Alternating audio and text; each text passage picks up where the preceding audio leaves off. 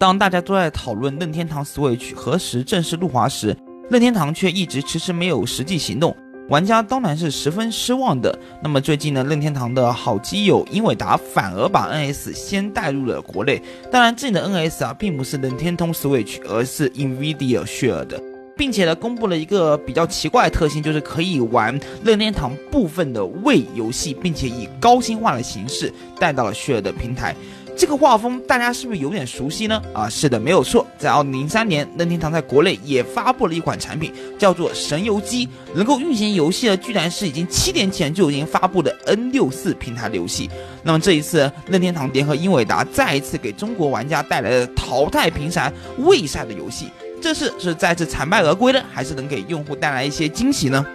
我们先来看外观。这是整个主机的体积非常的小，你很难把它和家用主机联系在一起，着实就是一个机顶盒。这是英伟达在中国发布的血的 TV 呢，并不是一个新公布的产品，这款产品在一五年就已经发布并销售了，直到一七年年底才算进入国内。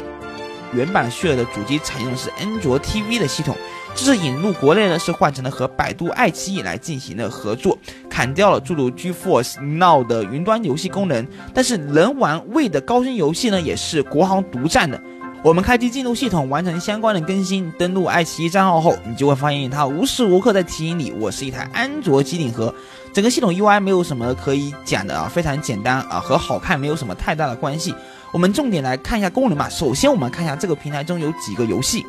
目前可以玩到的三个游戏呢，分别是《超级马里奥兄弟》V 啊，《塞尔达传说：黄昏公主》以及《Punch Out》。那么，《超级马里奥银河》呢还没过审。那这些位的游戏的价格是六十八元啊，贵倒不算贵。毕竟呢，在任天堂官方的模拟器 Visual Console 的一款老游戏啊，换成人民币啊，也要差不多四十块钱。近几年，厂家喜欢炒冷饭这个事情已经变得比较常见了。毕竟啊，如果不出一些老游戏的电子版，中古游戏玩家任何形式的二手交易，显然对于厂家呢是不会产生新的价值的。不得不说，这是官方的移植还是很好的，操作和流畅度都没有太多可以挑剔的地方。偶尔就是有些很轻微的掉帧，而且不会持续啊。当然就是画质呢，毕竟为本身的机能不占优势。那像黄昏公主这种比较写实的画风呢，由于本身啊为本身机能弱，那就算高清化后呢，你看到也只是更大的平面贴图，光影效果是没有改善的。但是无论如何，能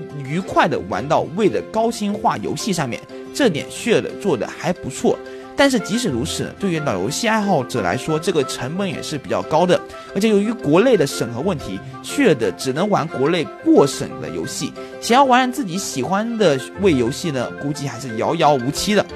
接下来我们来看一下 Share 的上另一个主推的功能，就是串流了。那么这个功能呢，在实际体验上来讲呢，首先你应该要用有线的网络啊去连接，这样的话非常的非常好，效果确实啊没有什么可以挑剔的地方，速度很快，延迟也非常非常的小，你几乎察觉不到。玩赛车哪怕动作游戏，从体验上来讲，这个功能是没有问题的。但是从实际的实用角度来说呢，我认为这个需求点啊是有待商榷的。